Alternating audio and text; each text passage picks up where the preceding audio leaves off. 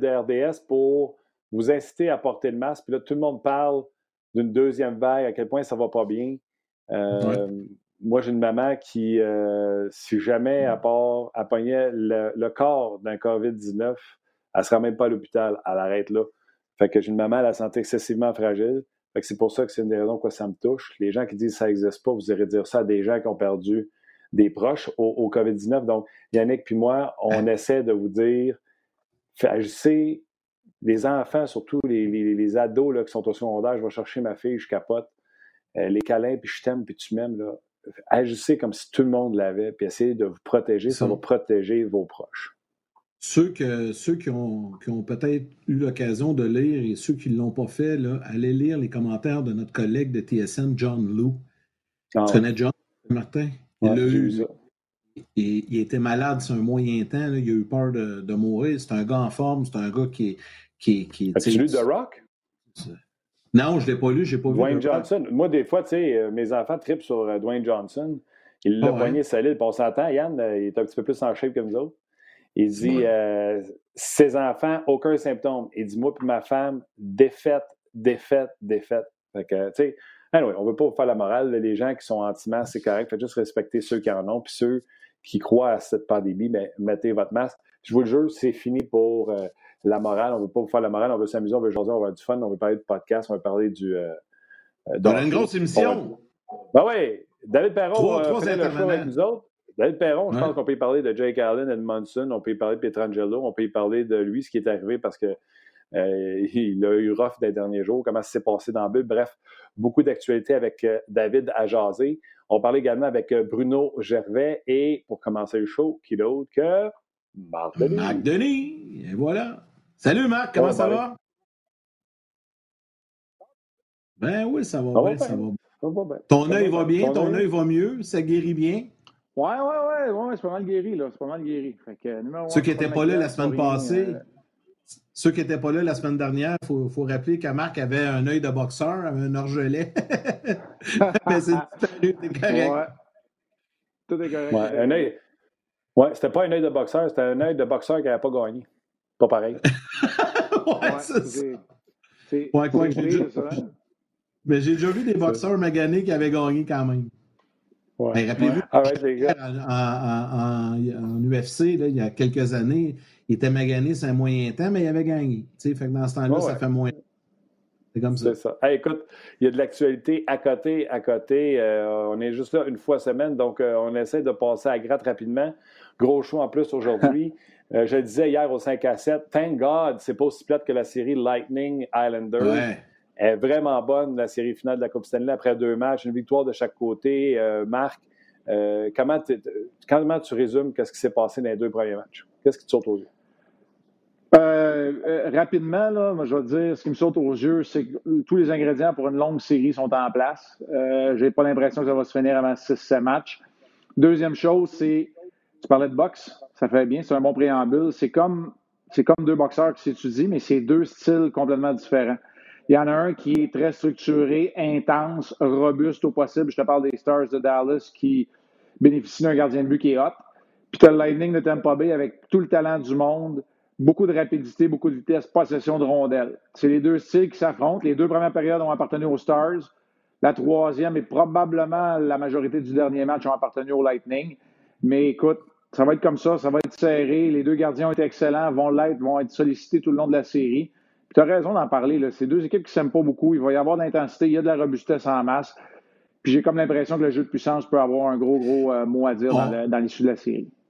Puis on voit qu'il y a une belle histoire d'amour qui est en train de s'installer entre Corey Perry et Cédric Paquette. Avez-vous vu son dernier match? Encore la prise de la, prise de la tête, m'a dit, là, c'est. Ils s'aiment pas ces deux-là, puis ça paraît. Là. Non, ils s'aiment pas, puis c'est le style de jeu hein, des, euh, des, Stars. Euh, je dirais pas l'intimidation, mais vraiment mettre un point d'exclamation là-dessus, puis de démontrer que ce sont les joueurs les plus, euh, les plus robustes, qui se déplacent bien. Puis c'est leur leadership qui a beaucoup de caractère. Hein? C'est Jamie Benn, c'est Joe Pavelski. Euh, ce sont ces gars-là, Radulov, qui, qui se présentent. Euh, là, je lisais que Blake Como n'était peut-être pas sur la patinoire pour l'entraînement matinal. S'il n'est pas là, c'est un autre joueur qui est très robuste et physique. Alors que du côté du Lightning, les joueurs de talent, c'est pas eux autres les plus robustes, c'est plutôt du côté de Goodrow, de Coleman, euh, de Yanni Gould, peut-être la petite perce qu'on se tourne pour, pour cet élément-là. Ouais, Maroon aussi, qui ne joue pas beaucoup, qui n'est pas un gros facteur, par exemple, à 6-7 minutes par match ou 8 minutes. Euh, l'autre aspect qui est intéressant, c'est, euh, bon, je vous ai parlé du jeu de puissance. Euh, le jeu de puissance du Lightning s'est réveillé. Le jeu de puissance des Stars est pour moi le meilleur depuis le début des séries éliminatoires.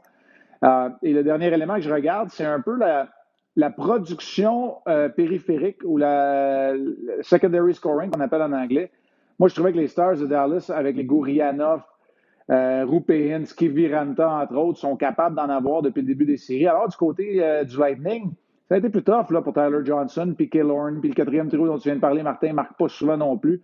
Alors, ça a un impact, ça aussi, dans le, portrait global de cette, de cette série-là. À quel point, puis tu sais, c'est un sujet qu'on va développer avec euh, Bruno tantôt, mais à quel point les défensives sont importantes. Scannon demande la ligue pour les points. je trouve qu'on sous-estime l'équipe des Stars de Dallas. C'est Sullivan, Klingberg. Euh, sais, on sait que Ross a la troisième paire. Ils ont, une ouais, ils ont une profondeur. De l'autre bord, là, McDonough, c'est un, un, premier avec les Rangers. Edmund, qui connaît toutes les séries. Sergachev, te dire, moi, Sergachev vient de finir, il est en train de finir sa troisième année de contrat. Puis eux autres, là, il leur reste 5 millions au Lightning, ou 4 ou 5 millions pour la prochaine saison, puis ils ont juste deux défenseurs signés. Écoute, s'il y en a un qui est susceptible de se faire mettre d'un dents une, offre, euh, offer sheet, c'est Ben ah, Sagachev. C'est une vedette, ce gars-là. Ça va être une star. Ben, c'est clair que d'avoir un. Oui, vas-y, euh, Yannick. Non, mais j'allais juste dire, c'est pour ça que le Lightning, il faut qu'il gagne là. C'est maintenant ou jamais, parce que là, ça va être plus difficile à cause de l'argent. Oui, et puis moi, j'ai confiance en, en Julien Brisebois, par exemple, qui trouve une solution N'empêche que tu parles d'un groupe de défenseurs, puis un groupe de défenseurs efficace, c'est tellement important. Tu regarde Alexiak, les services qu'il rend aux Stars de Dallas. Euh, regarde du côté des, du Lightning, on est allé chercher de la profondeur avec des gars comme Coburn, comme Bogosian aussi, qui n'étaient pas dans l'uniforme lors du dernier match. Euh, tu en as besoin. Tu as besoin d'Edman, qui c'est Ice Cannon, pour moi, les deux grandes vedettes de ces équipes-là, de chacun de leur côté respectivement. Alors, c'est clair que tu as besoin d'avoir une défensive, tu as besoin d'avoir de la profondeur. C'est pour ça, quand on parlait il y a une semaine à peine, puis on jasait de, Joel Edmondson, puis ça ne veut pas dire que si on monte la, porte de sortie à un autre défenseur nécessairement. Alors moi, je trouve ça important d'avoir beaucoup de bons défenseurs et euh, les deux équipes qui sont en place sont une preuve de, ce phénomène-là, euh, Martin. Je t'entendais, Martin, hier, puis euh, Marc, tu nous en as parlé la semaine dernière. Alexiak, là, tu sais, moi, honnêtement, je ne l'ai pas vu jouer souvent, là. On le voit plus en série, peut-être parce qu'on a l'occasion de voir plus, de matchs, mais pour moi, c'est toute une révélation. Il est vraiment meilleur de, ce que je pensais ou de, ce que je, voyais à, distance. Parce que là, on l'a dans face régulièrement. C'est un excellent défenseur pour, pour, euh, les Stars de Dallas. En tout cas, moi, je l'aime bien. Et c'est toujours le deuxième meilleur athlète de sa famille, par exemple, mais ça, c'est un autre histoire. non, non, on n'oubliera jamais veux, de cette jeune fille-là. Exact. Mais je veux regarder pour être sûr de ne pas dire n'importe quoi. Là. Je dis rarement n'importe quoi, mais je veux juste être sûr d'avoir les, les, bons, euh, les bons moments dans sa, dans sa carrière. Il y a 27 ans, ça, je le savais. Lui, là, il a été repêché en 2011. Ça fait que ça veut dire que c'est plus de 8 ans après son repêchage. C'est plus de 6 ans chez les professionnels dans la Ligue nationale de hockey pour qu'il devienne le défenseur qui est là. Il a dû passer dans des échanges pour pas grand-chose là, euh, à Pittsburgh pendant deux ans avant de revenir. Ça démontre ça à quel point il faut être patient des fois avec un défenseur avant que le défenseur devienne véritablement le joueur qu'il peut être, encore plus dans des défenseurs de gabarit imposants comme celui d'Olexiac. Euh, honnêtement, moi aussi, mes papes, n'y a pas grand monde qui ne le prendrait pas dans son top 4 ou au pire aller comme cinquième défenseur, on s'entend. Il est gros, il est mobile, il joue chien, puis en plus, a une petite production offensive dans les, euh, dans les séries. Quand je te parlais de, production périphérique, là, ça en est un bon exemple. C'est le genre de gars. Klingberg, euh, Ice Cannon, oui, mais que Oleksiak a une production offensive aussi, c'est du bonus. C'est comme Kiviranta qui est, qui est dans les estrades, qui embarque et qui score quatre gros buts euh, dans des matchs importants, dont trois dans un match numéro 7. C'est comme ça que tu vas chercher du succès. J'écoutais notre collègue Benoît Brunet qui parlait de 93, il parlait de Paul Di Pietro, il parlait de John Leclerc, qui n'étaient pas des joueurs importants à ce moment-là, qui ont marqué des gros buts. On, on, ferait l'historique entre 93 et 2020, puis on en trouverait toujours un joueur comme ça qui a marqué des buts importants pour les équipes qui ont gagné. Alors, euh, c'est comme ça que les, Stars, pour l'instant, sont en train d'accomplir ce que peu de gens leur donnaient de chance. Ils ont battu l'Avalanche puis les, les Golden Knights. Tout le monde voulait voir ces deux équipes-là.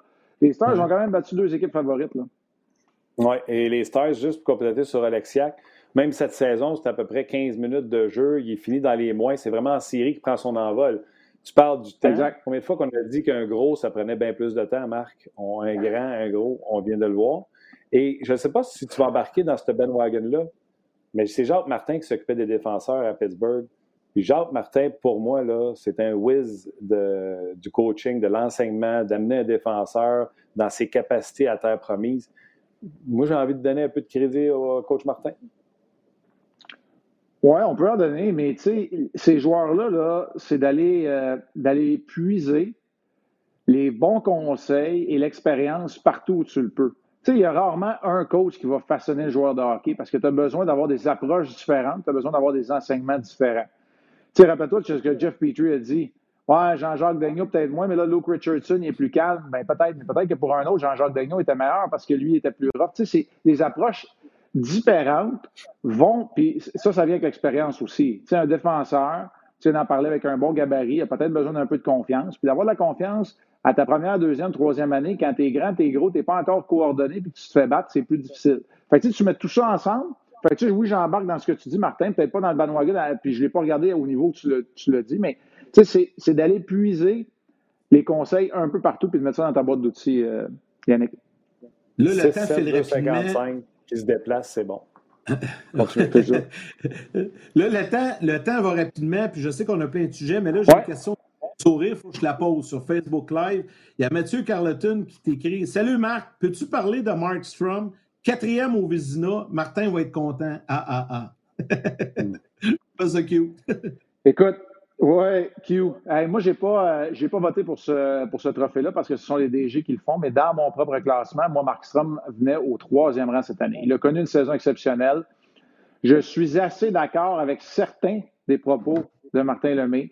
C'est vrai que ce n'est pas le gardien de but le plus conventionnel, puis Thatcher Demko est probablement l'avenir du côté des Canucks. On parle de plus en plus, je vous le dis, là, dans le marché de Vancouver, on parle de plus en plus de monnayer ce que représente Mark Strom pour l'instant. Est-ce que ça veut dire d'échanger ses droits de négociation? Parce que le contrat qu'il va commander va être énorme? Il a reçu le quatrième plus haut total de vote par les DG. C'est pas rien parce que les DG vont voter de façon beaucoup plus conservatrice que moi je peux le faire dans mon analyse parce que moi je vais regarder les buts sauvés, les départs de qualité, la, qualité de compétition, la qualité de tir qu'ils vont recevoir. Puis là, je dis moi, mais on est plusieurs à le faire. Là. Mais tu sais, je te parle de ce que je fais sur RDS.ca.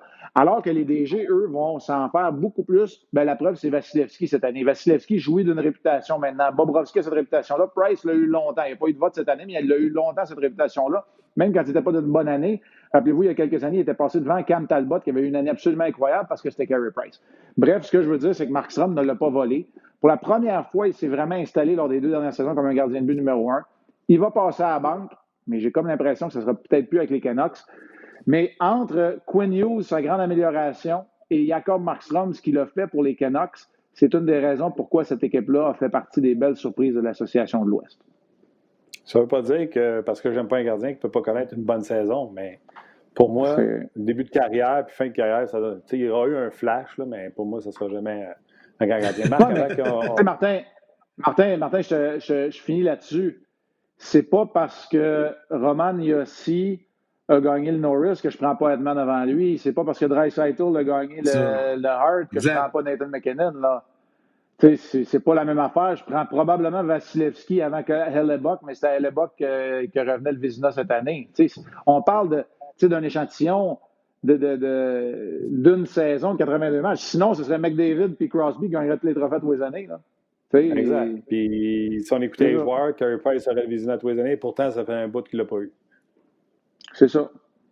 Je veux te parler du hockey junior. Euh, on a besoin, on a besoin du gouvernement, une subvention. Euh, tu es directement impliqué. On sait que l'équipe de Chicoutimi, à moins que je me trompe, appartient à, à, la ville, mais quand même, vous êtes les dirigeants qui prenaient des décisions. Donc, euh, le hockey junior a besoin de subvention du gouvernement euh, québécois et on semble vouloir se servir du levier du côté du gouvernement pour vous faire adopter des lois contre les euh, bagarres. Ça a été refusé une première fois, ça ne veut pas dire qu'on ne reviendra pas à la charge. Qu'est-ce que tu peux nous dire sur tout ce dossier? Bien, tu l'as dit, là, je fais partie des, gestionnaires de l'équipe des Saguenayens, fait que je ne peux pas tout divulguer, mais je peux quand même commenter parce que c'est sûr que j'ai mon opinion comme, comme homme de hockey, puis sais, je ne sortirai pas la langue de bois pour la cassette. Là. Je, vais, je vais vous dire ce que je pense franchement. Moi, je pense qu'il va falloir revenir à un moment donné sur cette décision-là. Je crois que l'évolution. Écoute, je veux rappeler aux gens là, que j'ai joué dans les années 90 dans la Ligue américaine puis dans le junior. Là. Au Québec, on fournissait des toughs. Yann, tu sais, tu étais impliqué avec la Ligue nord-américaine. On le sait, là, à un moment donné, là, je me mets pas à tête, je me même pas, je fais pas l'autruche, là. Puis ça crée des émotions quand on est dans un building puis qu'il y a une bagarre, OK? Maintenant, là, moi, sous ma responsabilité puis sous ma gouverne, il y a 25 jeunes de 16 à 20 ans dont je dois assurer, puis encore plus cette année, je le réalise, la santé et la sécurité. Je pense pas que de se battre à point, à point nu avec des couteaux en dessous des pieds, c'est la meilleure façon de montrer à des adolescents de 16 à 20 ans d'être en sécurité. Maintenant, il faut s'assurer que si les sanctions sont plus sévères pour les bagarres, que les sanctions sont plus sévères pour les coups cochons aussi. Puis ça, c'est déjà dans les règlements.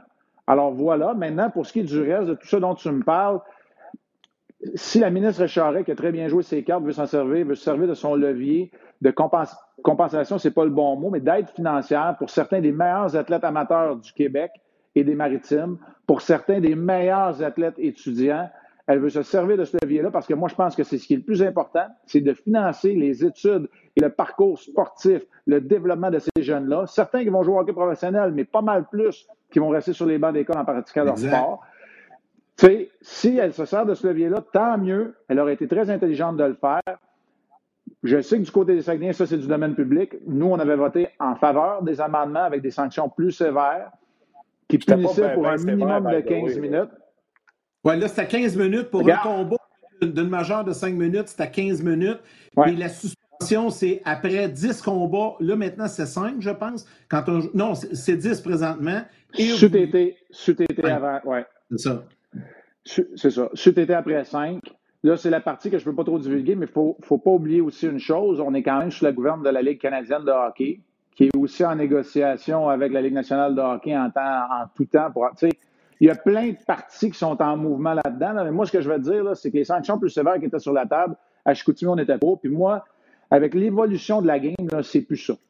Moi, aujourd'hui, j'ai Dawson Mercer, j'ai Hendrix Lapierre, j'ai Louis Crevier qui va être repêché, j'ai Samuel Hood qui va être un des leaders chez les Saguenay de Chicoutimi. Puis ces gars-là, ils se battent pas. Moi, je veux qu'ils soient sur la glace. je veux pas je veux pas qu'on leur donne de coups de cochon, mais je veux qu'ils soient capables de jouer au hockey. Euh, c'est là où l'intensité. Puis toi sur moi, là, le hockey junior, là, ça joue. Il y a de l'intensité, le rythme est élevé, puis c'est ça qu'on veut encourager. Alors, euh, voilà. De toute façon, je te rejoins beaucoup, Marc, là-dessus. Là, puis si on part du fait que depuis quelques années, on élimine les coups à la tête. On est très sévère pour ces, ces, coups-là, pour les commotions et tout ça. C'est comme illogique qu'on permette des bagarres. Tu sais, à quelque part, tu dis, tu donnes un coup ah. dans le feu de la, à la tête, t'es es puni, pendu, puis cinq minutes après, tu peux aller te battre à grand sur la gueule. Tu sais, ça n'a comme pas de logique. Et, Dieu sait, là, que, Dave, Dave Morissette a déjà été fâché comme, contre moi parce que je disais que tu sais, j'étais pas pour les bagarres stagées, mais je disais que les bagarres avaient une place dans le hockey. Mais au hockey junior, là, vous mettez ça à 15 minutes au lieu de 5, je ne trouvais pas que c'était une grosse révolution. On vous auriez dû, puis je sais que les Sags avaient accepté. Mais moi, je serais même prête, là, je très dirigeant du hockey junior. Là.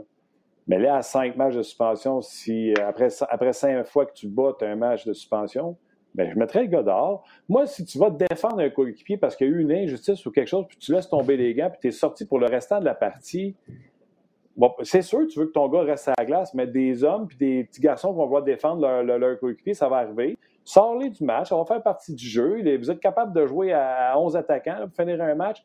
Puis après 5, il sera suspendu. Il vous a offert 15 minutes au lieu de 5. Il laisse le gars dans la game. N'importe quel autre sport, tu te bats, t'es dehors. J'aurais été là, moi. Puis je suis tu sais, je suis pas contre les bagarres. Mais c'est pour ça que je te parle d'évolution. Tu sais, toi, tu as employé le mot révolution. Moi, je trouve qu'il y a une grosse différence.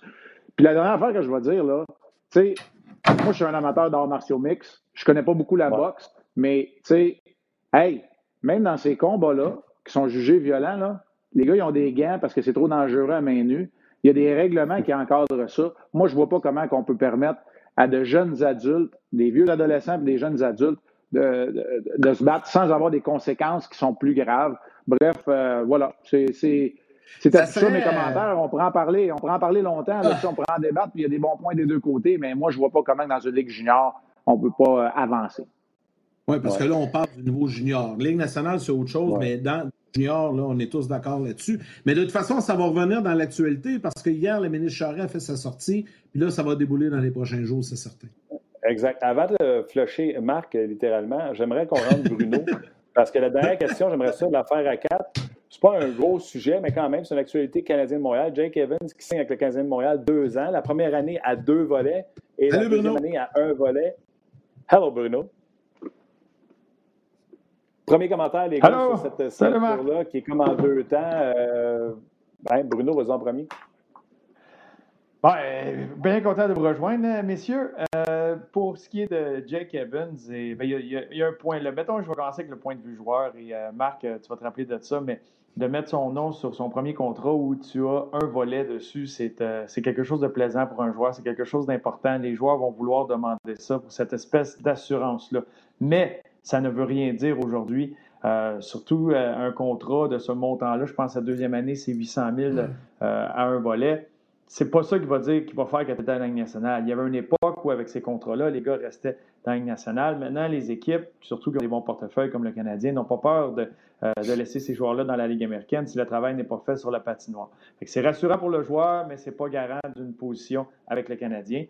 mais je pense que Evans en est un qui a fait une, très belle évolution de son jeu, une belle courbe d'évolution avec le Rocket de Laval. Il l'a démontré euh, quand il est monté avec le Canadien. C'est un joueur qui a tellement une bonne lecture de jeu qu'il ne se met pas dans le trouble. C'est pas le plus vite, c'est pas le plus fort, c'est pas le meilleur lancé, mais sa compréhension du jeu, le fait que tu peux lui faire confiance, tu peux l'embarquer euh, dans différentes situations, ce qui lui permet de gagner du temps glace et un certain rôle avec une équipe, et il peut s'ajuster à tout ça. Donc, cette flexibilité-là, cette lecture du jeu-là vont l'aider à passer devant certains joueurs qui sont plus talentueux que lui, euh, plus rapides, plus costauds, euh, mais que tu hésites encore, qui ont besoin d'évoluer euh, et de s'améliorer avant vraiment de sauter dans la ligne nationale. Marc, ça lui garantit-tu ouais, puis Jake Evans, non, ça ne garantit pas son rôle. Moi, je pense qu'il y, a une option sérieuse pour un rôle parmi les 23 joueurs du, du Canadien pour la prochaine saison. Il a l'avantage d'être capable de jouer au centre et d'être droitier également. Euh, je sais que Suzuki en est un autre, mais moi, je pense que c'est un atout qui n'est pas négligeable pour un joueur qui est responsable défensivement. Euh, Bruno fait bien de le mentionner. C'est vrai qu'il n'y a aucun des atouts offensifs qui est spectaculaire, mais il est capable de se glisser derrière la défensive parce qu'il lit justement bien le jeu.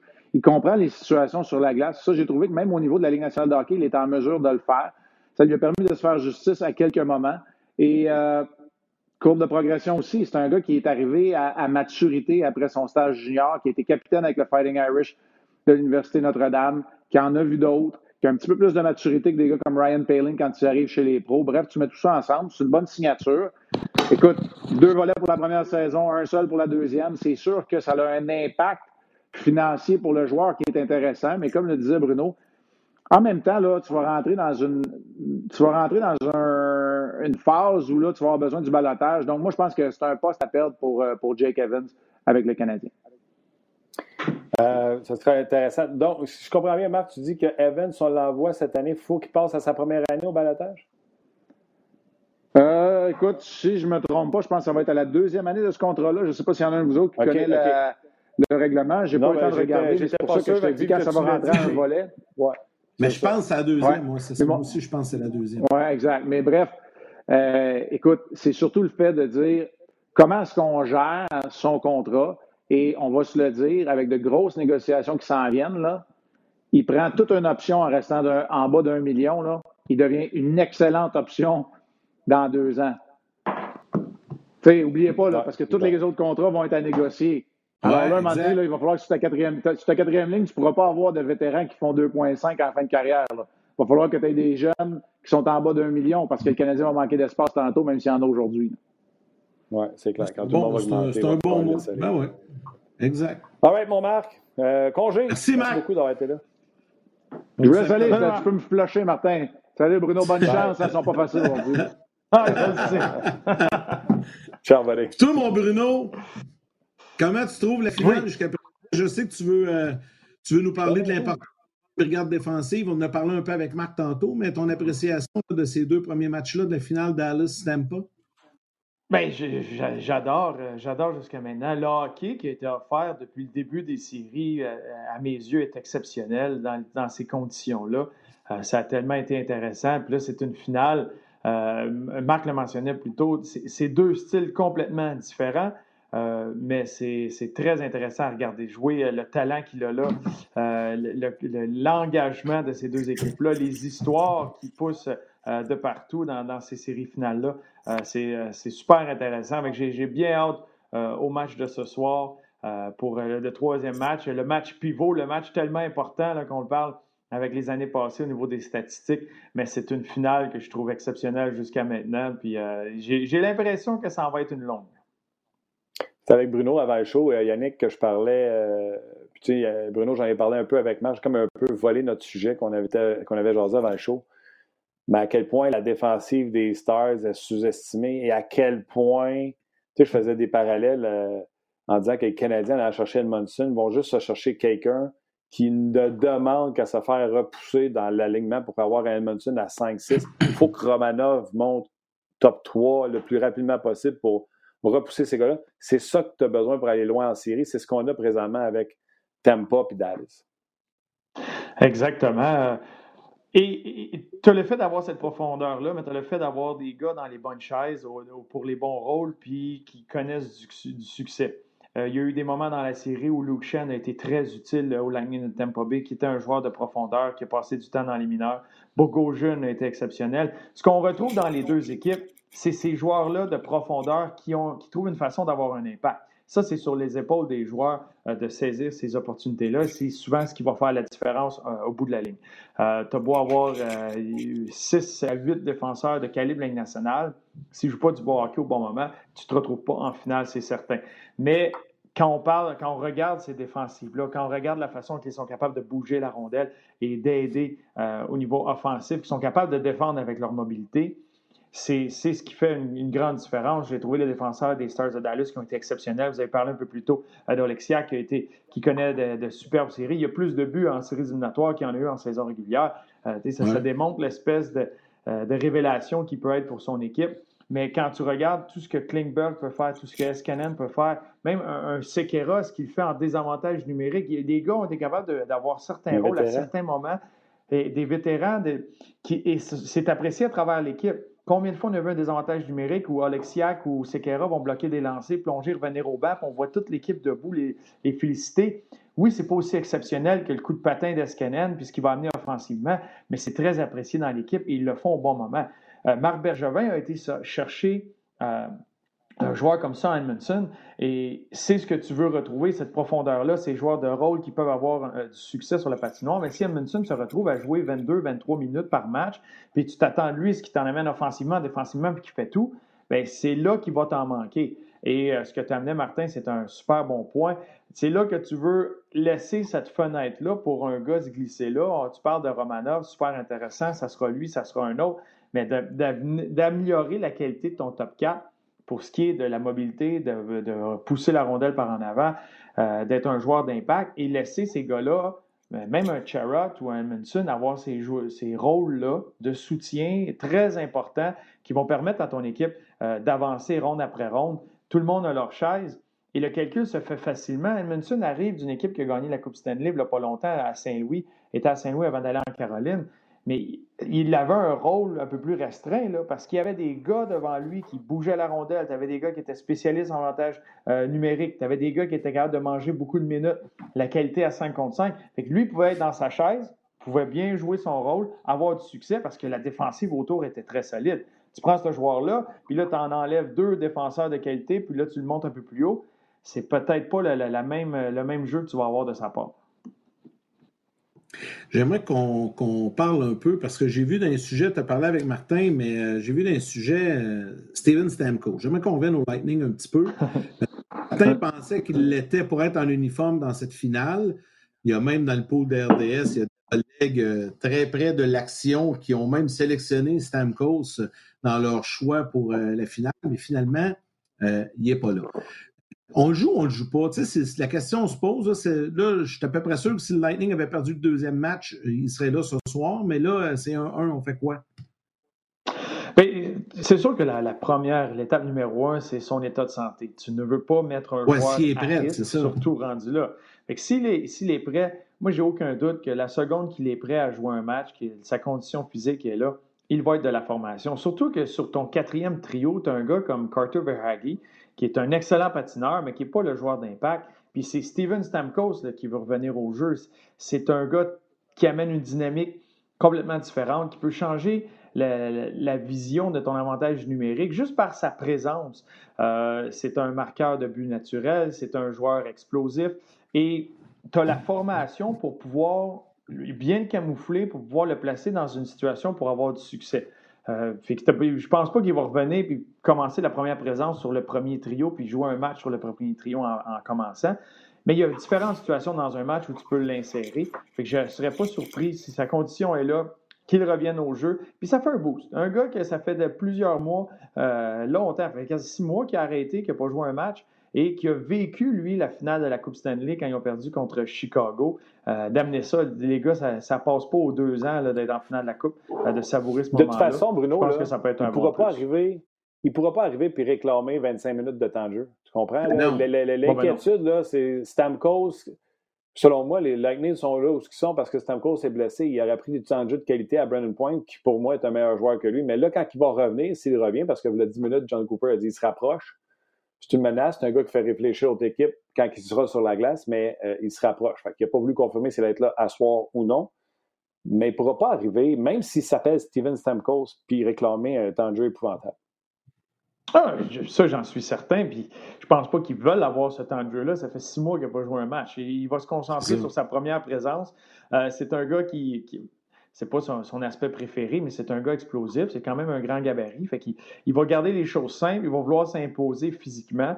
Euh, et j'écoutais Mike Rupp. Mike Rupp a parlé de ça, puis je crois que c'était dans sa finale, lui, quand il était avec Anaheim. Mais il a été blessé pendant un bon moment, où il a été hors de la formation pendant longtemps, puis il est arrivé euh, juste comme ça au début de la finale. Il y a l'aspect que les gars qui sont là présentement, ils ont tous des bobos, sont tous maganés, sont tous en bas de 80 des cap de leur capacité, puis ça continue à rouler. Tu un gars qui s'entraîne, qui se prépare, qui va arriver frais. Oui, il y a un élément cohésion, il y a un élément euh, rythme du jeu, etc. Mais cette espèce d'énergie, de fraîcheur-là, ça peut être contagieux de un, puis ça peut être un avantage pour lui. Fait que je dis pas qu'il va déjouer tout le monde, mais de garder les choses simples, puis lui de faire des présences à très haute intensité, il peut devenir tannant, puis il peut devenir avoir un impact euh, d'une autre façon, juste avec cette espèce d'énergie-là, de, fraîcheur qui arrive, lui, qui n'a pas, pas bloqué de lancer, qui n'a pas reçu de cross-check, qui ne s'est pas fait frapper pendant tous ces matchs de série-là. ça peut donner un avantage, c'est une, énergie que tu as besoin. Ça fait deux mois qu'il est dans la bulle, lui, qui n'a pas joué un match. Je dois pas avoir hâte jouer un. Hein? Ça doit être épouvantable. Ah, c'est sûr qu'il est affamé. Ah oui, il, il doit être tanné de jouer au PlayStation. Eh, exact. Ça, c'est certain que lui, il va embarquer dans l'action, mais euh, on le voyait prendre des lancers sur réception. C'est un élément de son, jeu. C'est une dynamique complètement nouvelle que tu amènes à l'avantage numérique. Ils ont échangé. Il y a eu Kellorn, là, il y a eu Palat, il y a eu Sergachev. Euh, là, je parle à l'opposé de Kucherov sur l'avantage numérique au haut des cercles. Là, lui, il revient. C'est sûr que tu vas l'essayer. Là, l'avantage numérique, oui, au dernier match, ça a été mieux, mais après les deux buts, ça a été très difficile pour eux autres. C'est un élément que tu amènes, tu le plantes là, et il, il, dans le fond, il s'est exercé à recevoir des rondelles. Tu le places là, puis là, tu as Edmund Kucherov qui le regarde, c'est une option, puis comme défenseur, tu n'as pas le choix de le respecter. Que son timing soit off, qu'il manque ses deux premiers parce qu'il whiff dans le bar, c'est pas grave. faut que tu le respectes. Qu'est-ce que ça l'ouvre, ça? Ça l'ouvre Braden Point. Fait que juste le fait qu'il soit sur la patinoire, que tu vois le, son Stamkos sur la glace, tu vas être une minute, il y a une hésitation, il y a une réflexion à faire pour les Stars. Puis son timing, il va leur pogner, ça ne sera pas bien long. Et je ne serais pas surpris qu'il y en ait deux, trois qui glissent là, puis qu'elle parte, puis qu'elle passe par-dessus l'épaule de Kodobin euh, du côté rapproché, parce que c'est un talent qu'il a. OK. Euh, la prochaine question euh, était pour Bruno puis moi, mais je pense que c'est Yannick qui a la réponse. Donc, ah! Pat t'a demandé, je répète la question parce que Bruno est là. Est-ce que tu peux me confirmer si cette année, vous allez faire le spécial show draft 2020? Désolé, je suis hors propos, mais je voulais savoir. Alors, Bruno, toi, tu le sais-tu? Ben, moi, je ne le sais pas, mais je le désire, je le souhaite. Moi aussi, je le ben, désire, mais je ne sais pas, Yann. Ben oui, je vous le confirme, on va être là. D'ailleurs, dans la semaine du repêchage. dans la semaine du repêchage. mais là, Yann, tu vas venir, ça, venir vivre ça avec nous autres? Ben oui, ça va être le fun. Euh, parce que là, le soir du draft, on est là à partir de 19h jusqu'au choix du Canadien. Donc, euh, on va être au moins là jusqu'à 21, 21h, 2h. Oui, mais c'est ce qu'ils disent, mais on cherche tout le temps plus que ça, Yann. Ouais, peut-être, peut-être. Puis, mais l'année passée, Martin, tu l'as aimé quand, quand il a été drafté, là. Mais là, cette année, il va en avoir de l'allemand. Ça fait qu'il n'aille l'allemand en première ronde. hey, juste dire aux gens qu'à cette semaine-là, là, le lundi, on est là de midi à 13h. Mardi, on est là en soirée, 19h. Mercredi, on va suivre la deuxième ronde à compter de 11h30 jusqu'à à peu près 13h. Jeudi, on est comme à l'habitude sur l'heure du midi. Et vendredi, Martin et moi, on va revenir à 18h pour un petit 30 minutes spécial pour commenter la journée des, des, joueurs autonomes euh, et la conférence de presse. Donc, on va être une semaine complète. En semaine ah oui, c'est quand? Ça? Attends, je vais regarder mon calendrier, voir si je peux. Ouais, t'es-tu occupé? Eh bien, t'as pas le choix, c'est fait. C'est fait, c'est vendu. Fait qu'on va être là. Merci beaucoup, euh, Pat, d'avoir posé la question. Puis, vu qu'on est dans l'horaire de RDA, je vais prendre deux secondes, les gars. Euh, on m'a posé, parce qu'après ça, j'ai une question vicieuse comme dernière question. Bruno, on ne s'en va pas sur ton sujet de l'Europe. On gardera ça pour une prochaine fois. Je garde la dernière question parce qu'elle vient d'un auditeur. La question de Pascal, elle est vicieuse, mais juste avant, parce qu'on parle de programmation, il y a quelqu'un qui m'a demandé de parler du show qu'on euh, faisait maintenant à RDS, la NFL Red Zone. Vous savez, ce show-là qui existe de NFL Network en anglais. Ils ont, RDS a acheté les droits et on met ça sur RDS direct. Tout ce qui est sur le web de RDS, vous pouvez pogner euh, NFL Red Zone en français. C'est pas des analyses de football pour vous analyser comment la réception de passe a été faite. C'est deux chums, Jasmin Leroux puis moi, qui est là sept heures de temps non-stop, pas de pause, pas de pipi, pas de manger, rien, mais toute l'action qui se passe sur un terrain de foot. Il y avait dix games à une heure la semaine passée. Cette semaine, il y en a huit. Il y en a cinq à, quatre heures. Puis à toute fois qu'il se passe quelque chose sur une game, on est là. Tu sors de là, là puis tu sais exactement ce qui s'est passé dans tous les games. Moi, je rajoute le petit côté fantasy football. On a tout un fantasy quelque part, Bruno.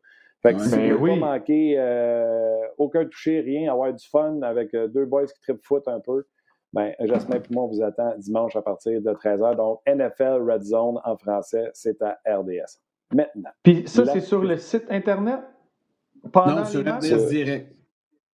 Sur RDS Direct? RDS Direct, oui. OK, pendant les matchs. Fait que là, on vous écoute. Parce que moi, c'est un élément. Là, Martin, euh, moi, je suis dans deux fantasy football. Et cette semaine, j'ai perdu contre Max Talbot et ça, ça fait mal. C'est long avant que je le repogne. Je suis en furie.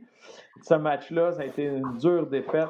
Euh, fait que je vais avoir besoin de, ces enfants-là. J'ai deux bonnes équipes solides, je les aime bien, euh, mais je vais avoir besoin de vos conseils. C'est bien bien content d'entendre ça. Non. quand j'ai eu la gig, il fallait que je retrouve euh, fallait que je retrouve un fantasy parce que tu sais, quand tu n'en fais pas, il fallait que je n'en refasse. Fait que nous autres, à ben l'interne, moi, Jasmin, puis le producteur, Jasmin Lard, on a décidé de se faire un, fan duo qui appelle. Puis là, Jasmin Lard, tu sais comment c'est un fan de foot, il m'écœurait Ah le gros, je vais ramasser ton argent, tout ça. Puis le dernier, c'est moi qui ai ramassé le pot. Fait que c'est super Ah, ben c'est la beauté des fantasy, hein? Ah, oui, c'est ça. Écoute, euh, la question, vicieuse. Oui, vicieuse. Ouais. Pascal Brisson, parce qu'on a effleuré le sujet de Sergachev tantôt. J'ai dit que Sergachev était très bon, c'était une super vedette à en devenir. Puis j'ai même déjà parlé sur le show, Yann, tu te souviens, à quel point s'il y avait un offer sheet à faire cet été, ah en tout cas euh, à l'entre-saison, c'est à Sergachev. Il reste 5 millions au Lightning, puis ils ont deux défenseurs de signer, McDonough et Edmund. Après ça, il n'y a plus de défenseurs.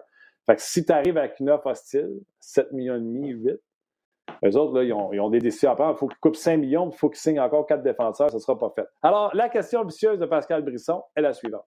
Mm-hmm. Parlant de Seth Gatchev, on jase. Aimez-vous mieux Jeff Petrie dans 3 ans, 4 ans à 7 millions et demi, parce qu'on va pouvoir le renouveler après cette saison, ou Sergachev, 8 millions pendant 7 ans à 23 ans? Ben, sans j'adore Jeff Petrie. Je l'adore, excellent défenseur mais je n'hésite pas une seconde pour euh, Sergachev. Euh, Dans le fond, lui, ce qu'il dit, c'est qu'il fait un offre hostile à Sergachev là, puis quand Petrie, son contrat sera fini, il laisse l'aller. Si tout ça fonctionne, si ça peut marcher, euh, oui, tu es gagnant. tu es, gagnant dans cette situation-là. Sergachev, la jeunesse, l'aspect offensif, je pense qu'il y a un upside, euh, il y a un plafond offensif plus haut que celui de Petrie. Euh, il y a un aspect robustesse qui a un plafond plus haut que celui de Petrie. il y a ses prises de décision qui, par moments, sont un peu plus risquées. Euh, mais moi, je suis capable de vivre avec ça parce qu'il amène ce côté-là offensif. Y a-tu moyen Petrie, il, a, vécu des hauts, des bas. Il a été exceptionnel. Il a été très bon pour le Canadien. Euh, très bon quand Weber n'était pas là. Mais c'en est un qu'il y a certains soirs, les gens ne bougent pas. C'est plus difficile. Ah ouais, mais euh, tu aurais, les deux pour la première saison. Son plafond est plus haut. Ouais. Ah oui. Puis, by the way, jusqu'à temps que tu te rendes à 8 700 000, ça coûte un premier, un deuxième, puis un troisième ce que je ferais demain matin. Là, euh, fait ouais. on Ben, tu jases d'un très beau sujet de conversation et ça peut. Imagine la dynamique que ça pourrait amener à l'équipe. Ça vaut, ça vaut ces trois choix-là sans problème. Euh, il s'est très bien développé euh, à Tampa Bay dans les dernières années. Son rôle est grandissant sur l'avantage numérique. Il, amène beaucoup de choses à la défensive du Lightning. Tu vas le chercher encore très, très jeune. Euh, tu vas récupérer le gars que tu as échangé, puis tu donnes, tu donnes un autre choix de, de, première ronde, mais ça vaut la peine. Et le Canadien est en position pour faire ce genre de transaction-là. Puis là, tu commences à, avoir une belle banque de défenseurs euh, aussi, là, qui était un peu ta faiblesse du côté gauche. Tu as un beau mélange de jeunes, de vétérans. Euh, Sergachev est capable d'évoluer à droite. Euh, c'est quelque chose que je trouve c'est magnifique, Martin. Je ne sais pas pourquoi tu n'es pas directeur gérant du Canadien. Euh, c'est pas ma question. C'est pas ma question, c'est Pascal. ben, c'est Pascal qui devrait être GM du Canadien d'abord. Pascal, GM, go for it. Il doit sûrement, euh, il doit sûrement Marc Bergevin penser, mais c'est pas risqué. Ben non, c'est pas risqué. Tu fais un offre hostile. Moi, ce que j'allais dire, c'est que le joueur, lui, il a toujours le choix d'accepter ou non cet offre hostile-là. Il peut refuser. Oui, c'est entièrement. Tu, tu, refuses. Tu, lances la ligne, oui. Ben, ça coûte rien, dans le fond. Tu fais là, il ne faut pas essayer de dire non. C'est ciao, bye, on passe à autre chose. Exact. Tu l'as essayé. Il va y avoir ces situations-là. Même pour le Canadien, par exemple, eux autres aussi, sachant que le plafond va rester là, euh, eux autres aussi, ça doivent être très de, minutieux sur leurs décisions, ce qui s'en vient, mais il y a beaucoup d'équipes qui vont être prises dans ce genre de situation-là. Et je serais. C'est genre de. Même à, ce niveau-là, on, parle ici euh, d'un choix de 1, choix de 2, choix de 3, mais tu peux. Hop, on vient de perdre Bruno, je pense. Ben ouais. Il y a eu un appel. ben, son temps, il avait fini. avec le plafond Ah non, il est là, il est là. Il est revenu. Tu as oh! un espace revenu. ah, j'ai bugué. Hey, Désolé, la gang, c'était un méchant bon point que je faisais en plus. Euh, je le sais, en plus, c'est quoi? C'est sûrement bon, tu devais dire quelque chose genre, ça va être tough de sortir un contrat comme celui de Johnson parce que tout le monde euh, sait qu'il y a un plafond fixe pour les prochaines années. Donc, ça va être tough de dire, je vais sortir tel contrat pour faire rentrer celui de Sergachev. Bruno, avant qu'on se laisse, dans ton ordi, j'aimerais savoir ton bureau. Non, mais mon ordi, moi, il est cloué sur euh, mon bureau. il peut laptop, pas, je l'ai vu. Il peut pas. Non, non, je te dis, moi, je l'ai cloué pour être certain qu'il ne bouge pas pendant qu'on vous parle. il est pris, je te dis, gars. ah ouais, montre-moi le bordel, au bord, là. Non, non, yeah, il est, je te dis, j'aimerais bien ça. il est pris, il est pris. Non, non, non, non c'est tout propre, c'est beau, ça, gars. C'est Ah c'est correct. C'est ça le télétravail. Salut Bruno. Ah ouais. salut la gang. Salut. Belle fun. je sais qu'il y a des gens, pendant que David va s'installer, je sais qu'il y a des gens qui ont réécrit là, sur le rds.ca qui reposaient la question hey, j'ai pas compris, êtes-vous là C'est la semaine prochaine? Non. C'est la semaine euh, du repêchage, donc la, la, semaine du 5 octobre, qu'on va être là toute la semaine. Je vous le rappelle, le 5 octobre, entre midi et 13h. Le 6, ça, c'est la journée du repêchage en soirée dès 19h. Le 7, pour la deuxième ronde, dès 11h30 jusqu'à peu près 13h. Le 8, jeudi, comme à l'habitude, sur l'heure du midi. Et le 9, à 18h, pour analyser le premier bloc de 6 heures de signature des euh, agents libres. On va être là, Martin et moi, une petite demi-heure, faire un petit retour là-dessus, suite à la conférence de Marc Bergevin pour euh, discuter et analyser ce que le Canadien fera ou fera pas lors de cette journée des joueurs autonomes. Je pense que notre invité... Hmm? Ben oui, il y a Gaëtan qui écrit On attend une drôle de voix en même temps que Bruno. C'est pas une drôle de voix, c'est David Perron qu'on attendait faire son test. c'est ça, il est là. Salut David. Ah, on ne l'entend oh! pas, par exemple. secondes. Pourquoi on t'entend pas? Check down voir si ton micro, euh, l'icône est allumée ou pas. Je, vous entends, moi, pourtant. Ah, ben là, on t'entend. T'es venu, mon cher ami. Vous autres, ouais, je suis good. Tout est beau. OK, c'est bon, parfait. ben, ça va? Ah, ça va super bien. Regarde, euh, la routine, je suis revenu à Saint-Louis. Euh, mon gars, il a commencé l'école euh, en maternelle. Donc, habituellement, je serais resté, lors d'une off-season, je serais resté à Magog au Québec. L'endroit que j'adore, ma famille vient de là, mes amis, mais la situation de la famille, c'est différent, évidemment, avec Mason qui commence l'école. Euh, ça va super bien. Puis moi, ben, j'ai une coupe de, petits bobos à prendre soin, donc euh, je suis un peu là-dedans. Euh, ça fait une semaine, j'ai une, dans le fond, j'ai une opération hernie sportive, donc juste en rehab de ça présentement, je vais à l'arena pas mal à tous les jours, je prends soin de ça. Puis c'est pas une, c'est pas si long que ça comme recovery, donc je suis déjà en train de marcher quand même, quand même pas pire. Puis la semaine passée, je vous ai écouté, j'étais un petit peu gommé, mais à part de ça, tout va bien. Ouais, il était dans la douleur, il était gommé solide. Ouais. Ah, lui, il parle pas, qu'en sortant, là. Ouais, c'est ça, en sortant, là, ça, ça, fait mal, ça faisait une journée seulement. Puis, euh, honnêtement, je suis vraiment surpris, ça, ça, a super bien été. Euh, première opération pour moi, donc j'étais super nerveux là, de, de, te faire endormir, etc. Comment ça va marcher. Euh, ben j'ai l'impression que ça a duré cinq minutes. Je me suis réveillé, puis même en sortant cette opération-là, euh, sans dire que je pouvais marcher, mais euh, je me suis levé de mon lit, j'ai embarqué dans une chaise roulante, m'en à l'auto, puis après ça, je me suis levé, j'étais dans mon auto. Donc, euh, c'était quand même intéressant de savoir que ça ne te magane pas au point que tu ne peux pas bouger, exemple, ton genou pendant des semaines, des mois, etc. moi, je suis niaiseux, là, mais je t'allais texter tantôt, une hernie sportive, quand tu te fais opérer, ils sont allés jouer où? ouais, dans les abdominaux, dans le fond, là. Euh, pas loin de l'aine, pas loin de, de, tout cet endroit-là. Euh, donc. Euh, fait qu'ils viennent-tu de couper ici? Ah, un petit peu plus haut. Un petit peu plus haut, Martin, un, petit peu, un peu plus proche du centre. ah ouais? oh, ouais, un petit peu plus proche. donc. Moi aussi, j'ai arrêté nerveux. Non, non, c'est sûr.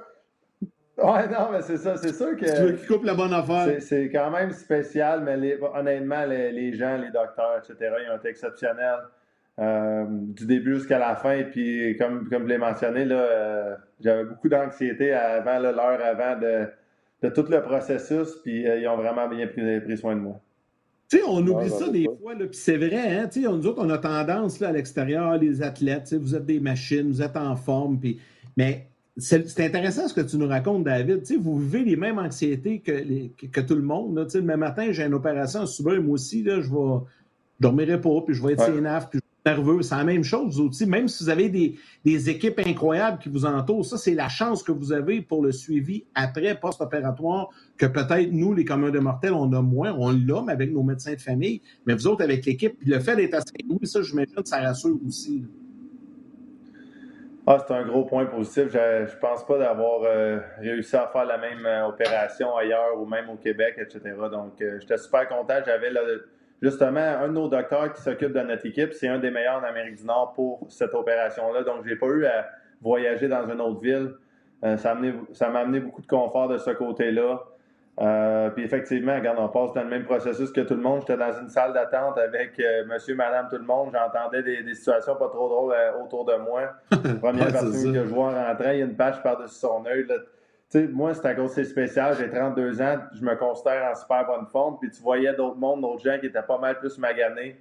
donc, c'était vraiment spécial comme situation, mais encore une fois, ça a bien été. Je suis content de. Là, on est juste une semaine, un petit peu plus qu'une semaine, je pense huit jours euh, de l'opération. Je suis déjà à, retourner sur le tapis roulant tranquillement, pas vite, à marcher, faire certains exercices, commencer à restabiliser euh, tout l'endroit. Donc, ça s'en va vers l'avant. puis justement, c'est un addon avec mon petit gars qui a commencé l'école. il, était pendant une semaine qu'on l'a amené à l'école, ça allait pas super bien, le drop-off. Euh, mais là, maintenant, ça va super bien. Il sort par lui-même. Euh, même, ils ont un masque euh, à 5 ans. Donc, c'est pas évident de ah, ce côté-là pour les enfants. Je pense pas qu'ils comprennent tout ça. mais en même temps, de son, côté, je pense que c'est important pour nous qu'il y ait une certaine structure parce que toute sa vie jusqu'à date, il a quand même été avec nous à la maison, avec avec sa mère, tout ça, etc. Donc, c'est important qu'il commence l'école. On avait l'option de le commencer à distance dans la même école ou en personne. Puis honnêtement, malgré tout le masque, les, affaires du COVID, il, aime, bien ça Oui, mais tout le monde a des ajustements. Puis tu me disais l'autre fois par texte que tu te sentais, tu te sentais safe là-bas. Oui, vraiment. Non, honnêtement, euh, c'est ça qui, des fois, ça me ferait les, les gens, leur opinion des États-Unis, comment ça se passe en ce moment. Mais ici, les masques, avant que, avant que les masques soient obligatoires au Québec, ça faisait longtemps qu'ils l'étaient. Au moins deux, trois semaines facile avant, je crois, euh, au Missouri, donc, ou à Saint-Louis. Anyway, j'allais dans les épiceries, je m'en rappelle. J'étais revenu du Québec avant le camp d'entraînement euh, pour aller à Edmonton. Puis il fallait déjà mettre un masque partout dans, chaque endroit qu'on allait. Euh, je vois beaucoup de gens même marcher dans la rue, qui est quand même spécial, tu dehors, ils ont quand même leur masque. Donc, selon leur situation, c'est des gens plus vieux, etc. tout le monde essaie de respecter les, guidelines, puis on, on voit qu'avec l'automne, avec la saison des grippes qui va peut-être redonner un autre spike, on, espère de ce côté-là que ça aille bien aussi, même, même aux États-Unis. Je te ramène à tes bobos. Euh, ouais. T'es arrivé comment? Ça t'a diminué? C'est arrivé quand? Ça t'a diminué à quel point pendant la série? As-tu d'autres choses à soigner? Faut que tu te retournes sur le bistouri? on va checker ça. Ça se peut que, que oui pour de quoi d'autre, mais euh, je, pense qu'on va y aller pour le, plus possible pour le rehab de celle-là. Euh, l'autre affaire, à c'est côté entraînement, côté rehab, prêt pour la prochaine saison. Là, je pense que le timing est excellent pour celle-là. Le rehab n'est pas trop long. Euh, la saison, comme Gary Bettman l'a dit, je pense que tout le monde s'attend que ça soit poussé un petit peu, même si on entend encore des dates 18 novembre, camp d'entraînement, mais tout le monde s'en regarde puis on est comme ouais. Je pense pas que ça arrive. Euh, donc, ça j'ai aucune information autre que dans ma tête, je m'imagine que ça va être début janvier que ça va commencer euh, le camp d'entraînement. Je trouve que ça ferait du sens. J'imagine pas qu'un camp d'entraînement anyway peut commencer autour du 20 décembre, euh, juste avant les fêtes. Ben donc, j'imagine qu'il attendrait après. Pour revenir à ta question, Martin, ça faisait depuis minimum novembre, décembre passé que je sentais pas mal qu'il y avait de quoi qui se passait là. Est-ce que c'est de quoi qui, était déjà comme un, peu là? Puis avec les deux dernières off-season qui étaient plus courts pour moi, j'ai joué plus de hockey que, que la plupart des joueurs dans la ligue dans ces années-là. J'avais pas le même. tu sais, même si on avait du repos, mais souvent quand tu as de l'inflammation dans des endroits de même, ça peut durer sûrement plus longtemps que juste quelques mois, quelques semaines. Donc, euh, peut-être que je n'ai pas eu assez de récupération au, courant des off-season. Puis au mois de décembre passé, l'année passée, je m'en rappelle, euh, ça a vraiment commencé euh, à être moins tolérable. on a eu le break de Noël, on a eu le break du All-Star Game. Honnêtement, si c'était mon cinquième All-Star Game, puis que c'était pas à Saint-Louis, je suis pas sûr que j'avais pris la j'aurais pas pris la même décision euh, d'aller jouer. Euh, mais là, c'était ma première, peut-être ma seule en carrière, donc euh, je pouvais pas manquer ça à Saint-Louis de la façon dont ma saison elle avait été.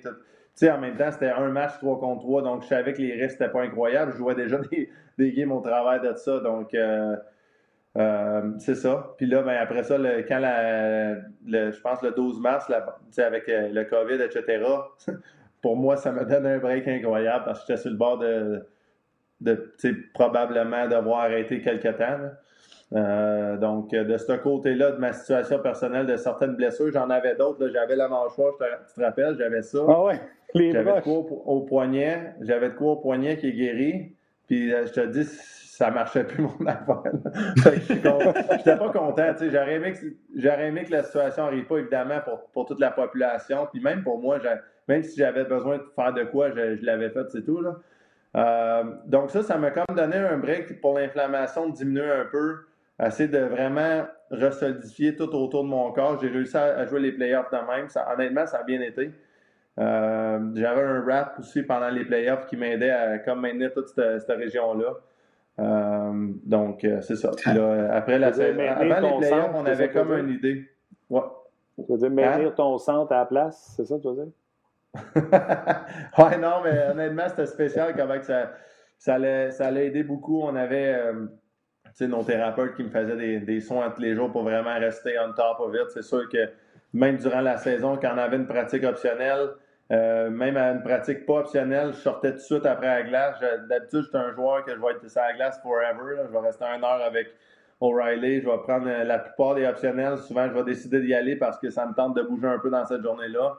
Euh, même si tu vas sur la glace et tu es à 75-80% tu sens tes mains, tu sens ton corps bouger, ça fait du bien. Là, j'avais même pas l'option, je pouvais pas y aller. Euh, puis pendant les playoffs, même chose. Donc, on savait qu'il y avait sûrement une procédure à prendre après la saison. Euh, puis l'imagerie, mais évidemment, l'a confirmé. David, euh, je sais que les gens veulent t'entendre sur Jake Allen puis Joel Edmondson, mais juste avant, moi j'ai envie de t'entendre un peu sur euh, ton expérience. Moi, c'est ça, on n'a pas parlé bien ben, des dernières semaines, mais c'est ton expérience dans la bulle.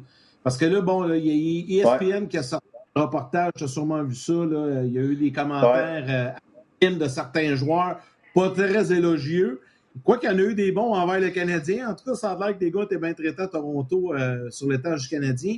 Mais toi, tu l'as vécu à Edmonton. C'est quoi ton appréciation? Comment tu as vécu ton expérience dans la bulle là-bas? Ben, first, je ne suis pas surpris du Canadien d'avoir pris soin de leurs joueurs. Honnêtement, les... au travail de la Ligue, il y a quand même une différence entre certaines organisations. Puis, il y a une 10, 12, 15 organisations que leur budget, même lors d'une pandémie, va quand même rester très solide. Euh, oui, ils vont faire des coupures à droite, à gauche, mais quand c'est question de prendre soin de leurs joueurs pour certains détails comme ça, ils vont tout le temps aller above and beyond. Euh, je me rappelle quand j'étais à Pittsburgh, même si c'est un plus petit marché, mais le fait d'avoir Mario Lemieux qui sait comment ça marche, qui a beaucoup de support de Crosby, ça rapporte beaucoup de Crosby, Malkin, le temps, etc. Euh, c'était first class, les repas, c'était, je veux dire, tu sortais de la pratique, là, c'était, c'était des, des, repas de, de, Noël, de Thanksgiving, ça n'avait pas de bon sens des pièces de viande qu'on avait là. Donc, j'imagine qu'à Montréal, c'est très, très similaire. Euh, j'ai aussi beaucoup de commentaires d'un de mes amis, Chuck Hughes, le chef, qui a des restaurants à Montréal, euh, Garde-Manger, ben le Bremner, qui je sais qu'il fait de la nourriture pour le, pour le Canadien souvent après les pratiques. Donc, je sais que ça va être de très haute qualité. C'est justement, euh, ses parents sont voisins avec moi à, ma, à au lac. Donc, on a, on a une très bonne connexion de même. C'est un super bon gars. Donc, je ne suis pas surpris du, du Canadien de ce côté-là. Pour l'article d'ESPN, ben, il y a beaucoup de vrai, puis euh, il y a sûrement des affaires que c'était pris exagéré, du sens que tu dis une quote, puis là, tout le monde part avec ça, puis tu peux la faire paraître un peu plus pique. C'est quand même vrai qu'on s'est fait vendre certaines choses comme le fly fishing, puis que c'est pas arrivé. Puis en voulant dire, pour moi, personnellement, j'aime bien la pêche, mais j'ai pas besoin d'aller fly fishing là. Autre que c'est vrai qu'on s'est fait dire ça, on s'est fait dire qu'on aurait un terrain de golf terrain de golf, c'était extrêmement compliqué. On, s'était dit qu'on allait avoir des espaces verts, comme le terrain des Eskimos d'Edmonton. Euh, pour nous, notre équipe, on a été sortis en première ronde, mais on était quand même là euh, autour d'un mois. On a eu zéro opportunité d'aller là. ça, c'est des choses quand même spéciales. Je ne veux pas non plus paraître que c'était la fin du monde, mais c'est sûr que les gars, en ce moment, ça doit être un petit peu plus difficile. Euh, c'est le même que je l'ai vécu. Là. Je trouve que moi, moi celle-là qui me déçoit le plus la Ligue nationale, c'est la situation des familles. Euh, on a voté sur une situation où on s'est fait dire que nos familles étaient locked in, qu'ils pouvaient rentrer après la deuxième ronde. Puis là, ils arrivent, ils sortent la carte, le gouvernement dit que non. Ouais, mais là, euh, c'était lock-in supposément. Donc, c'est vraiment décevant de ce côté-là. Quand c'est lock-in, c'est à cause que les conversations, ils ont, ils ont, ils ont déjà euh, été faites. Euh, puis vous nous avez dit oui, donc le gouvernement approuvait aussi à ce moment-là, supposément, mais c'était pas vrai. Donc, tu sais, c'est plate se, se sentir un peu. Euh, je peux pas imaginer un gars qui a jamais gagné la coupe, puis qu'il gagne. oui, tu vois, avec tes coéquipiers au bout de la ligne, c'est ça qui compte, mais tu sais, c'est aussi tes parents. Ta famille n'est pas là. C'est ça. Ça. Ça, je trouve ça vraiment. C'est l'affaire que j'étais un peu le plus déçu. Euh, donc, tu sais, on, peut chialer euh, sur bien des affaires. C'était pas parfait, mais en même temps, il y a eu beaucoup de positifs. Il y a, eu du hockey pour les gens à regarder, pour les médias à parler, etc. Donc, euh, il n'y a eu aucun cas. complètement là, eu mon expérience. Il n'y a pas eu de cas de COVID la. Mais ça, je ne suis pas surpris pour vrai. Ça aurait pu être dans n'importe quelle ville en Amérique du Nord. Tu es dans une bulle. Ça va changer quoi le monde? J'ai vu un tweet la semaine passée, puis je shakais ma tête. Là. Je pense en fait c'est un c'est un média québécois, il me semble, euh, qui disait Ah, euh, quelle belle décision de la Ligue nationale d'être au Canada. Ça change quoi que tu sois dans une bulle à. Je veux dire, ça, ça, change quoi, Martin? On pourrait être à Las Vegas où on a. Au bout de la ligne, là, ça... la bulle était vraiment à tête. Donc, ça changeait quoi? Euh, puis, c'est les, gens, les, gens, les gens qui vous servent, je présume, les hôteliers, les serveurs, les serveuses, les gens qui sont dans la bulle pour travailler, en guillemets, pour vous, sont moins à risque à Edmonton que si on avait été à Miami, mettons. Bien, euh, dans le moment qu'on était là, nous, il y a eu un, petit spike à Edmonton, ça a l'air des gens. Euh, ben, à Miami, la NBA, ont-tu eu gros des cas? Non. Non, il n'y en a pas eu énormément. Non. Ben, regarde, on vient de répondre à la question. Tu sais, que je veux dire. ce que je veux dire, c'est qu'on entend qu'est-ce qu'on voit à la télévision, puis souvent, c'est pas tout. En tout cas, regarde, c'est un peu exagéré, je pense, pour essayer de prouver certains points euh, politiques, surtout en année d'élection aux États-Unis. Mais euh, moi, je, crois, honnêtement, les, gens, les serveurs, tout le monde était testé à tous les jours. Là-bas, oui, ils n'étaient pas tout à l'intérieur de la bulle. Il y avait un risque de ce côté-là. Mais tu sais, ça fait deux semaines tu es là, tout le monde est négatif. On ne pouvait pas se servir notre propre café. C'est le gars qui est à l'extérieur de la bulle qui nous sortait, servait le café, qui nous servait notre nourriture. On ne pouvait même pas aller en arrière puis prendre nos propres affaires parce que c'était comme le règlement de, la province d'Alberta. Donc, OK, on n'a pas le choix de suivre les règles, c'est correct. Puis on disait au, serveur, je vais prendre euh, des patates, je vais prendre ça, ça, ça, chaque repas. Euh, je vais te prendre un café avec une crème dedans, tout, là. Donc, oui, tu sais, il y, a des il y a différentes situations partout. Peut-être qu'à Vegas, il y aurait un peu plus de problèmes, mais moi, je crois que non. Euh, puis en fait, comme je viens de le dire, là, ça fait deux semaines, trois semaines, tu as eu des tests, tout le monde est négatif, je peux-tu prendre ma propre nourriture, tu sais, de la quantité, etc. Des fois, on est piqué sur certains, certaines affaires. Comment ça s'est passé à, l'intérieur? Comment t'as occupé tes journées? Combien de fois on t'a planté le Q-tip jusque dans le cerveau, à travers ton nez? Euh, comment ça marche? Euh, ben, il y avait deux tests. Il y avait le test comme la gorge, puis il y avait le test pour le nez. Puis le test pour le nez, c'était pas le même qu'on avait fait euh, avant le camp d'entraînement. Euh, excuse, avant d'arriver à Edmonton, qui était le vrai test profond dans le nez à tous les jours. Euh, c'était un petit peu moins agressif, c'était un peu plaisant de ce côté-là comparé à ce qu'on avait vécu avant.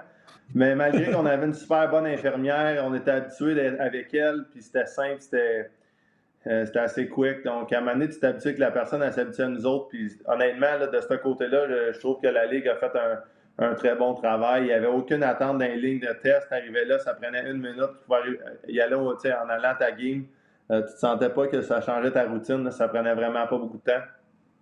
Pour occuper mes journées, garde. Euh, c'est vrai, l'article d'ESPN, quand il y a un joueur qui a dit, puis moi, je n'étais pas dans ces joueurs-là qui ont parlé, mais là, il y a un gars qui a dit on était content d'aller à l'aréna de pratique qui était à 30 minutes du downtown parce que ça te faisait voir comme la ville. Moi, j'ai joué à Edmonton, fait je voyais comme certaines affaires que que je me rappelle aussi quand j'étais là. Donc, euh, c'est vrai, moi aussi, c'est bizarrement, je trouvais ça le fun de prendre l'autobus pour 30 minutes, sortir de la, sortir de la bulle en tant que telle pour arriver à une autre bulle. Euh, soit t'es quasiment pogné du euh, trafic pour que ça soit plus long. oh, sérieux, ça me dérangeait même pas, euh, honnêtement, de, comment notre ride était. donc, de ce côté-là, souvent, quand on avait une pratique, on revenait vers 1h, 2h l'après-midi. Donc, ça passait la moitié de la journée de là. Euh, les gars, tu sais, soit tu joues aux jeux vidéo un peu, peu importe, souvent tu as des appels à faire avec la famille, FaceTime. L'heure du souper, tu allais souper un des restaurants qui, qui était disponible. Maintenant, je sais que la bulle est rendue plus petite, il y a juste un restaurant disponible ou deux. Euh, au début, il y en avait un autre un petit peu plus loin. Euh, donc, c'est ça. Puis le soir, ben, sais, il y avait des, il y avait pas mal de matchs à la télévision dans ce temps-là. les autres sports commençaient à recommencer. Donc, c'était intéressant de ce côté-là pour nous de pouvoir avoir du golf la NBA, etc., quand on n'avait rien d'autre à faire. Moi, je me serais parti à un tournoi de Madden, quelque chose. C'est la PlayStation. Ouais, ben c'est ça. Ben, les gars jouent à Call of Duty, Fortnite. Ce qui est intéressant, tu es, dans ta chambre, tu es sur Internet, tu joues avec les, gars de ton équipe, tu parles. Moi, j'aime ça, euh, ça après les matchs. Souvent, tu as, des situations que tu veux parler. Je peux pas croire l'arbitre a collé ça. Je peux pas croire euh, le, but, telle affaire, on a fait telle erreur. Tu sais, tu tu, euh, j'ai, juste un mauvais mot en anglais à dire, là, mais tu, parles de la game, le positif et le négatif euh, pendant 2-3 heures, ça, ça, te permet de te relaxer. Euh, c'est quoi tu voulais dire, toute la bullshit après la game, c'est ça? Et, voilà. ça, passe, ça passe, ça passe, ça passe. T'aurais pu y aller, t'aurais pu y aller. Un podcast français, tu peux le dire, hein, mais si c'est en anglais, tu peux pas, j'imagine. Tu peux pas, non, c'est ça. mais là, on est en français, t'es correct. le temps file extrêmement rapidement. Faut t'entendre sur Jake Allen puis Joel, euh, Joel Edmondson. Évidemment, c'est les deux gars qui font le plus jaser à Montréal depuis deux semaines. Vas-y, on veut t'entendre. Tu joué avec les deux à Saint-Louis. Parle-nous de ces deux gars. Ah, ben avec raison, c'est deux excellents coéquipiers en partant. aucun négatif à dire de ce côté-là. Je sais que les gens vont peut-être se dire, ah, honnêtement, il ne dirait pas grand-chose, même s'il y en avait, mais Eddie, j'ai eu énormément de plaisir avec lui. Euh, c'est un bon jeune qui a beaucoup d'énergie. Euh, je pense qu'il va être excellent pour l'équipe. Je le sais que Chariot a fait un très bon travail avec Weber, euh, mais moi, tu ne sais pas dans une saison, victoire, défaite, etc., comment que ça va. Je le verrai aussi avec Weber, je le vois autant avec Petrie. À Saint-Louis, je l'ai parlé avec Martin, il a joué beaucoup de temps avec Petrangelo dans les deux dernières années qu'il était là. Petrangelo, il a juste dit du, positif de lui. Il a tout le temps aimé ça jouer avec lui. Euh, c'est un gars physique avec un très bon lancer. Puis, tu sais, quand il garde la game simple, je pense que si tu joues avec Weber, si tu joues avec Petrie, c'est un peu la même mentalité d'être bon défensivement, euh, d'amener de l'attaque à l'équipe aussi. Donc, euh, un gars comme Weber, tu sais, je le vois qu'il a amené Chariot à un autre niveau. Je pense que si Edmondson jouait avec lui certains matchs, ça va faire le même principe. je pense pas que les gens s'attendaient d'un niveau de jeu aussi élevé de, l'autre défenseur. Donc, euh, je vois la même chose pour Edmondson. Euh, l'autre affaire pour les deux, c'est que veut pas d'amener des, gagnants, des gars qui ont, vécu comme l'expérience. Euh, ça amène un certain calme dans la chambre à, des moments que d'autres joueurs peuvent peut-être se demander la, guidance de l'équipe ou ce qu'on s'en va. avec l'équipe du Canadien, la belle prestation quand même qu'ils ont eu à Toronto. évidemment, le, négatif a viré beaucoup au positif. Kotkaniemi, Suzuki, les gars qui ont très bien joué. Donc, c'est le fun à voir, c'est le fun euh, pour les partisans, c'est le fun pour vous autres d'avoir beaucoup de positifs à parler aussi pour euh, l'équipe. Puis je pense que ces gars-là vont juste aider à amener plus de traction à ce mouvement-là. Euh, Jake Allen, ben là, ça fait des années que j'entends parler.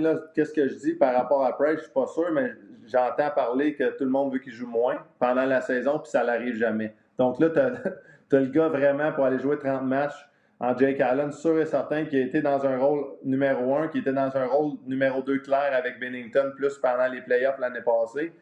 Puis, euh, tu sais, un gars, un A, un B, selon les, si notre calendrier qui va être très condensé, ben, tu vas avoir gros des back-to-back, tu n'auras pas le choix de faire jouer les deux gardiens. Euh, un, autre excellent coéquipier qui travaille extrêmement fort. J'ai fait tous les warm-up avec lui dans les deux dernières années avant les pratiques. Euh, je le voyais travailler. Il n'a jamais chialé, jamais dit rien de négatif pour sa situation. Euh, il sait exactement ça va être quoi sa, situation en arrière de, de Carey. Puis, euh, j'ai envoyé une coupe de messages à Stéphane White, euh, étant donné qu'il est de Sherbrooke, puis je pense qu'ils sont bien excités. Jake est vraiment excité d'aller à Montréal. Il veut pas de. Il vient de Nouveau-Brunswick, donc beaucoup de partisans du Canadien là aussi. je, pense que, je pense que Jake aussi va surprendre beaucoup de monde avec, avec ses performances. Le, puis, tu sais, Yann, juste en, perspective, là, euh, je ne sais pas c'est quelle année, mais je parlais avec David, puis en ondes, puis en dehors des ondes. Puis, tu sais, je disais à David, mettons, voyons donc, vous avez perdu, vous avez donné 14 shots à prix, puis si c'était pas Jake Allen, puis David, en ondes et en dehors des ondes, a toujours défendu euh, Jake Allen. Tu n'as jamais dit que c'était de sa faute ce qui se passait, c'était toujours circonstanciel. Ouais. Explique pour ça, puis adhères-tu à la théorie de Marc Denis? Marc Denis dit à chaque fois que c'était pas lui qui avait la pôle, il était excellent comme deuxième gardien de but quand il jouait 30-35 matchs. Il n'y avait pas cette pression-là, puis il livrait toujours la marchandise. Adhères-tu à ça? Euh, ben là, regarde, euh, c'est sûr que si tu donnes à Jake l'option de jouer 60 matchs ou d'en jouer 30, il va probablement choisir 60. Euh, 60. Euh, tout le monde a la confiance à l'intérieur de soi-même qui peuvent se prouver. Puis peu importe qui va douter de toi, tu dis tout le temps, donnez-moi une autre chance, je vais le prouver. Euh, je pense que ça m'est arrivé dans ma propre carrière aussi, avec les hauts et les bas que j'ai eu dans certains moments. Euh, regarde, moi, je crois que Jake, selon la situation, va s'adapter. Puis si c'est 25 matchs, c'est 25 matchs. Je pense qu'il a, joué autour de. Je ne sais pas combien de matchs il a joué pour nous cette année, mais il était incroyable, même en playoff. Euh, puis tu as raison, Martin. Je suis un grand. Tu sais, je suis un big fan de Jake. Là. La raison, c'est que j'ai vu son attitude dans tout, tout, tout, comment il a vécu les choses. Puis accorder 14 euh, lancers au filet, des fois, c'est pas plus facile pour un gardien de but que d'accorder 30 de l'extérieur. C'est de quoi je pense que toi, Martin, en tant que gardien de but, tu choisirais 30 de l'extérieur parce que ça te donne confiance. Tu vois les, chiffres au tableau. 12 lancés, je n'ai accordé zéro. 18 lancés, je n'ai accordé zéro. Mais quand tu es à un lancé, un but, quatre lancés, ça te joue dans la tête, c'est ça, en tant que gardien. Les Blues, on est une équipe habituellement, à part cette année, qui a eu de la misère un peu plus en playoff, qui accorde pas beaucoup de lancers. Euh, donc, ça met aussi une certaine pression. Oui, tu n'as peut-être pas autant de chances de marquer que d'autres équipes, mais ça met une pression en tant que gardien de but. OK, là, j'ai besoin de mes 12 lancers en partant en game pour comme sentir de la confiance, pogner de l'attraction dans le game, se sentir confortable. Puis souvent, tu vas finir des soirées là, que quand je jouais, qu'il y avait Brian Elliott, Jake Allen comme goaler, les gars, des, des blanchissages de 14 arrêts, 15 arrêts. Je suis certain que c'était pas tout le temps facile pour eux autres, ces soirées-là. Euh, Yannick l'a dit, le temps presse. Mais le sujet hot de ce temps-là, c'est Alex Pietrangelo. Moi, j'ai beau tweeter, capotez pas, il va rester à Saint-Louis. Je sais que tout le monde pense qu'il est devenu le free agent le plus populaire. Je suis convaincu qu'il va rester à Saint-Louis. Pietrangelo, les négociations ont l'air difficiles. Euh, Saint-Louis, on a parlé d'un capit assez bas de 7 points quelque chose, 7,5 je pense. Euh, de l'extérieur, comment, comment tu vois ça, le capitaine? On va voir la situation. Je me suis entraîné avec lui un matin. Donc, euh, oh. c'est un de mes bons chums dans l'équipe. Euh, ouais, c'est ça. Mais pour vrai, euh, moi, moi c'est un, un, gars que je respecte vraiment la situation. Puis peu importe ce qu'il va choisir en tant que coéquipier, en tant qu'ami, peu importe quand tu peux le voir, même si c'est un joueur d'une autre équipe, la situation est rendue ce qu'elle est rendue. Donc, ça peut virer de plein de façons. Ça se peut, je pense que c'est assez médiatisé, qu'est-ce qui se passe en ce moment. Je ne sais même pas si tout est vrai. Euh, je sais certaines choses aussi qu'il n'est pas dans les médias, puis ça, je vais le garder pour moi parce que je respecte trop Alex puis la situation pour ça. Euh, je sais que son cœur est à Saint-Louis, mais je sais aussi que, regarde, il, essaie de, comprendre qu'il y a une possibilité aussi que ça soit ailleurs. Euh, je pense qu'il va y avoir beaucoup d'équipes qui vont cogner à sa porte et lui donner tout ce qu'il va avoir. Donc, C'est-tu juste une question d'argent? Moi, de l'extérieur, j'ai envie de dire, tu sais, s'il se fait offrir 7,5 y a-t-il une question de respect aussi, de dire, regarde, moi, je me classe à peu près là au niveau des, des, défenseurs de la Ligue, je viens de gagner la Coupe. Tu sais, le gars, entre guillemets, puis là, on met des gants blancs jusqu'ici, il n'y a pas personne qui se fait insulter à se faire offrir 5 millions par année, puis encore moins 7, là, mais y a-t-il une question de fierté également de se faire offrir le bon montant? Ou c'est juste du cash? Ça, sans le savoir, je vais te parler de moi si je me voyais dans cette situation, puis en fait, je le sais sans le savoir, c'est la réponse est oui tu veux te sentir respecté, tu veux, tu veux avoir. Euh, la raison, c'est, comme tu l'as dit, le chiffre, une fois qu'il est rendu à un certain niveau, euh, avec l'argent déjà qu'il a fait Alex dans sa carrière, ça ne change plus grand-chose pour de vrai. Il va être, il va être correct à vie. On, est capable de se oh. dire en, entre personnes. Euh, ben, moi, il est correct. Le reste, c'est un, autre, c'est un, autre niveau, exactement. C'est un autre niveau déjà. Donc, à partir de là, depuis le début de ta carrière, en tant que joueur, tu te fais dire chip le puck dans le coin pour gagner, bloque des shots pour gagner, joue de la bonne façon en tant qu'équipe, soit un bon coéquipier, etc., etc. Puis tout ça additionné ensemble, un jour on va gagner. Ben Alex Petrangelo, ça fait 12 ans qu'il le fait pour les Blues. ça fait 12 ans. Puis en plus de ça, il a amené la première coupe en tant que capitaine à l'équipe. Donc oui, selon moi, il doit s'attendre à un niveau de respect euh, un peu plus élevé que probablement d'autres joueurs. Puis la raison, c'est tout ce que je viens de dire ça. Oui, les Blues ont investi beaucoup en lui, mais en tant que joueur, tu t'attends, tu as tellement investi dans une organisation. Donc, euh, j'imagine que, tu sais, it comes down to, more than money. Ça, doit avoir un peu plus qu'à l'argent. Euh, puis ça, pour vrai, c'est pas des choses que, même si Alex, des fois, commencerait à me parler de quoi que ce soit, je dis, regarde, je veux rien savoir. Moi, je suis ton chum, je souhaite le meilleur pour toi. Euh, puis que ça soit ici ou ailleurs, honnêtement, je suis très honnête quand je dis ça.